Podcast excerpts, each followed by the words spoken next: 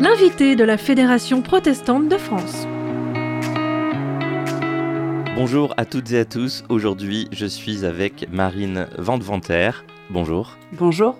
Vous êtes membre de la commission FPF Écologie Justice Climatique. Ensemble, on parlera de ce qui anime votre engagement, mais aussi d'un nouveau livre issu des travaux de la commission.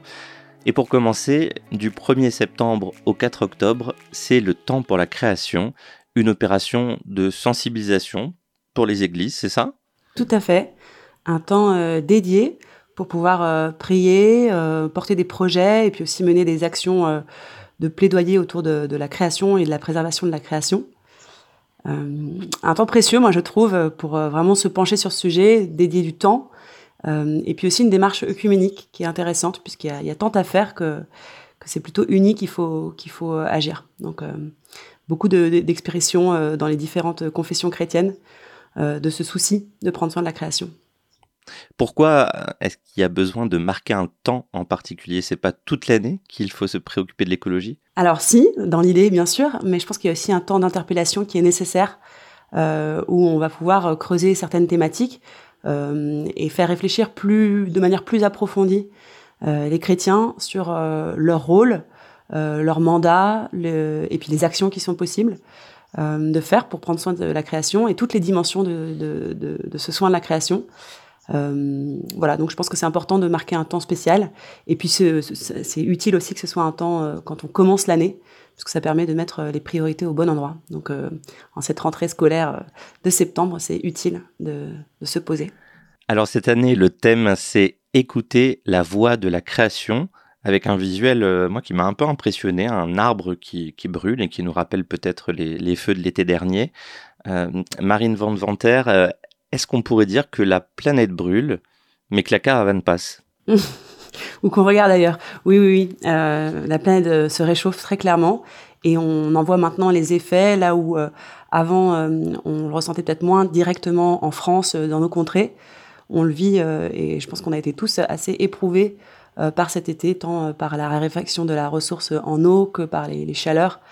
Euh, et la difficulté aussi de, de, vivre le quotidien. Donc euh, la planète brûle et, euh, et, je pense que bon, je, je, dirais pas que la caravane passe, mais je dis que je dirais plutôt que on met un petit peu du temps à, à monter dans le train pour pour limiter un petit peu les dégâts. Donc ça me paraît très important de, de, de rappeler l'enjeu scientifique, le constat. Euh, mais aussi se, se, laisser interpeller par ce buisson qui est effectivement assez impressionnant euh, et qui est aussi ce qu'utilise Dieu euh, dans, dans, cette, dans ce passage pour interpeller Moïse et, l'appeler. Donc, euh, à nous de nous mettre un peu comme Moïse à l'écoute de, de, ces flammes et, de se faire appeler. Et d'ailleurs, vous marquez la référence biblique euh, aussi sur vos affiches et votre communication. Et je vais citer le, le verset tiré d'Exode 3.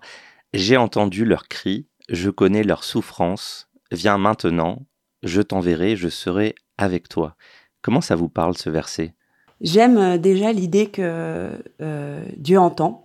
Et sur le thème euh, de la justice climatique et de, des implications du réchauffement climatique pour les peuples de la Terre, c'est pour moi très satisfaisant de savoir que Dieu entend les cris de ceux qui souffrent et qui connaît précisément les souffrances.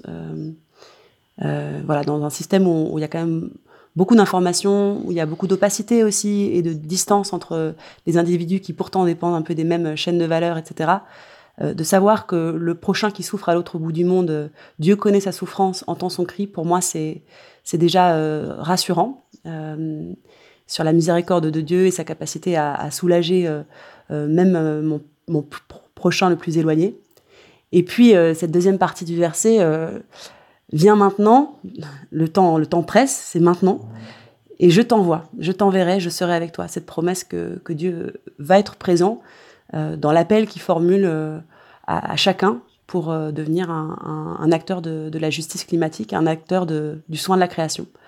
donc voilà, moi ça me rassure aussi sur les perspectives que Dieu ouvre pour moi, pour agir, et pour chacun.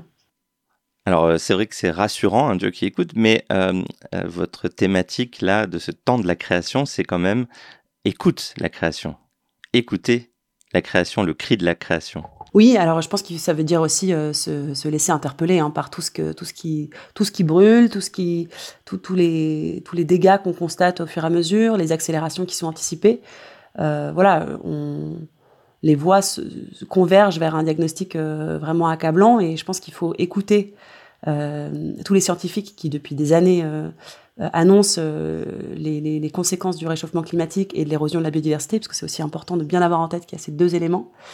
Euh, et je pense aussi que ça nous interpelle sur est-ce que, comme Moïse, je peux me mettre à l'écoute de la création qui souffre C'est-à-dire qu'au-delà mmh. de toute la partie scientifique, théorique, est-ce que je peux, en nature, me laisser interpeller par ce, cet arbre qui a l'air d'avoir beaucoup souffert de l'été, qui peut-être en est peut-être mort, ou, euh, ou cette source qui est tarie, ou, presque.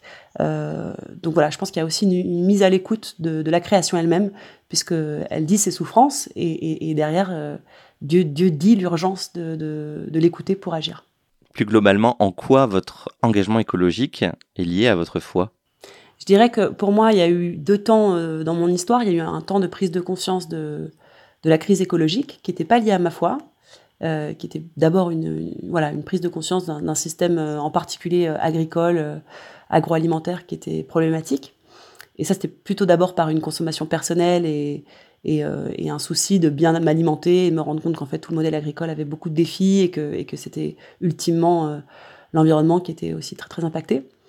Et puis il se trouve que j'ai cheminé euh, personnellement dans ma foi et qu'à un moment donné, en particulier à travers la rencontre d'une association qui s'appelle Arocha France, j'ai pris conscience que, que Dieu m'interpellait dans ma responsabilité environnementale et que ces deux sujets étaient liés et que ma foi pouvait venir euh, nourrir mon engagement euh, euh, écologique en me rappelant à la fois le mandat qui était le mien, de prendre soin de ce que Dieu a créé, en me montrant aussi que je ne peux pas me sauver à travers mes actions, que quelque part le salut vient, vient d'ailleurs que d'une empreinte carbone limitée ou, ou, réduite à, presque rien, et, que aussi, et c'est important pour moi, que Dieu promet une espérance pour le monde.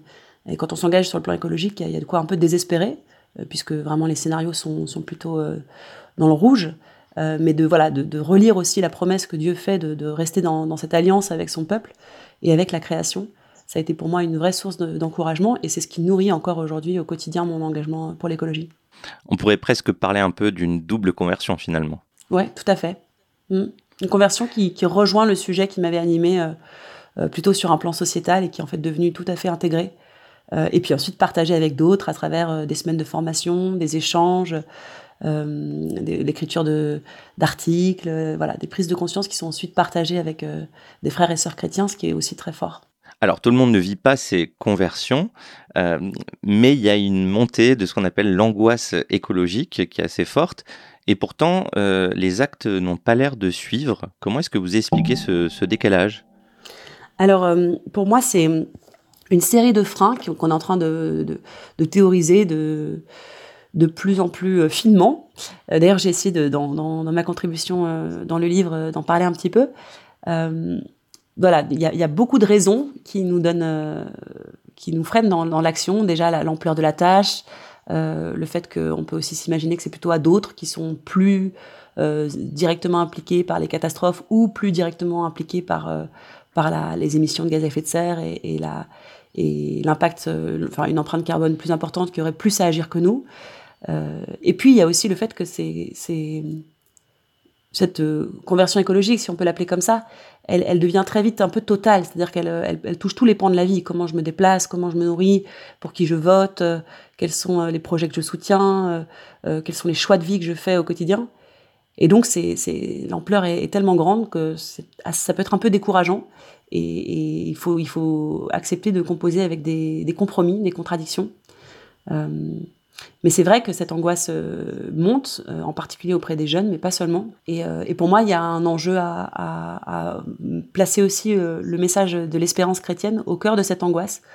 que voilà, nous ne sommes pas ultimement justifiés par ce qu'on fait ou ce qu'on ne fait pas, mais par cette, soif de, servir celui qui nous a créés et de répondre à son appel. Et, je trouve que ça, ça, donne une autre coloration à notre engagement quand c'est mu par l'assurance de son salut l'espérance d'un Dieu qui, qui, sauve toute la création et la, et la conscience profonde que c'est maintenant qu'il faut agir et que la transformation peut être euh, radicale. C'est-à-dire que moi, je crois même que Dieu peut euh, me, me, faire changer mon, mon regard sur mes finances et me permettre du coup de faire des choix de sobriété beaucoup plus radicaux euh, que si je, ne lui fais pas confiance pour, pour, pour pourvoir à tous mes besoins. Alors vous avez parlé d'un livre qui va sortir euh, courant octobre, un livre produit par la commission FPF euh, Écologie Justice Climatique, intitulé S'engager pour la justice climatique aux éditions Scriptura. Alors vous nous avez parlé un peu de votre contribution sur spiritualité et écologie, sur l'engagement. Est-ce que vous pourriez nous présenter le livre, l'ouvrage dans son approche? Tout à fait. Donc le, le, livre fait le choix de d'abord poser un peu un, rappel euh, de l'état des lieux, en particulier sur la, question du changement climatique. Euh, il a la, la vertu de, de poser un, une définition en fait de ce que c'est que la justice climatique et les enjeux théologiques qui y sont associés. Et ça, c'est tout à fait nécessaire puisque ce terme a besoin aussi d'émerger dans nos milieux. Euh, et puis ensuite, euh, il propose euh, euh trois axes d'engagement, de, plutôt dans une logique de, témoignage et de retour d'expérience, euh, à la fois sur le plan personnel, et c'est moi ma partie, sur le plan euh, communautaire et, ecclésial, et puis aussi auprès des, autorités. Et il conclut, euh, je trouve ça très fort aussi, par une déclaration d'urgence pour euh, portée par la Fédération protestante de France pour vraiment interpeller à l'action. donc moi, ma partie, c'est plutôt autour de l'engagement individuel, et j'ai pris le parti de, de, parler de manière assez personnelle, euh, d'abord en listant les freins qui, peuvent nous limiter euh, à l'engagement euh, en matière de justice climatique. et ils sont nombreux et ils sont parfois un peu pas évidents à, à, percevoir ou à, accepter. Donc il y a tout un travail d'un petit peu de se mettre en, vérité vis-à-vis -vis de ce sujet. Euh, et, je pense la clé, euh, et c'est ce que je propose dans une, forme de démarche personnelle pour, euh, pour s'engager et spirituelle, c'est d'être à la fois dans une logique de, prise de conscience et de repentance face à la manière dont ces freins euh, s'expriment dans nos vies, d'écouter l'appel de Dieu qui, qui, nous pardonne et qui nous appelle à agir euh, tout naturellement pour euh, à, travers euh, l'amour du prochain et puis ce, ce, mandat euh, qui nous est donné dès la Genèse de, de prendre soin de la création. Et ensuite de, de, faire des pas pour passer à l'action. Donc en même temps en, en, comprenant les enjeux en priorisant les sujets et puis et puis en discernant ce qui est vraiment pertinent selon qui nous sommes quoi. C'est pas du tout pareil d'être une urbaine ou, ou d'être euh, engagé par mon métier pour l'écologie ou non selon les moyens dont je dispose. Tout, tout engagement pour la justice climatique doit vraiment être euh, fait un peu sur mesure dans, dans, le moment de vie où je suis. Et j'ai aussi fait le choix de, de faire témoigner euh, euh deux personnes euh, sur leur, leur, leur choix d'engagement aussi dans leur quotidien. Alors ce livre sort euh, courant octobre, il est intitulé S'engager pour la justice climatique et on retrouvera donc votre contribution dont vous venez de nous parler aux éditions Scriptura. Plus d'informations à retrouver sur www.édition-scriptura pour finir, euh, une petite question. On a l'impression que les augmentations euh, des énergies sont un moteur plus puissant pour la sobriété que l'engagement écologique. Comment vous expliquez ça? Ah, C'est sûr que euh, le contexte de crise euh, énergétique euh, favorise la prise de conscience et, quand on touche au porte-monnaie, forcément, ça, fait réagir. Je pense qu'il faut utiliser ces circonstances pour que le message autour de la sobriété soit définitivement accepté, porté et, perçu comme la voie d'avenir. Alors, s'il faut en passer par là, alors, alors passons par là ensemble. veillons sur l'égalité dans ces mesures euh, encore une fois, c'est tellement fondamental cette notion de justice aussi euh, face, aux conséquences de la crise écologique. Euh, mais saisissons cette opportunité pour faire de, l'enjeu de sobriété un, enjeu commun. Merci beaucoup, Marine Vandeventer. Je rappelle que vous êtes membre de la commission FPF Écologie Justice Climatique. À retrouver euh, donc plus d'informations sur cette commission sur protestantpluriel.org, fonctionnement commission. Quant au livre S'engager pour la justice climatique, il sera disponible courant du mois d'octobre dans toutes les bonnes librairies et sur édition-scriptura.fr. Merci à vous de nous écouter et à bientôt pour un nouvel invité de la Fédération protestante de France. L'invité de la Fédération protestante de France.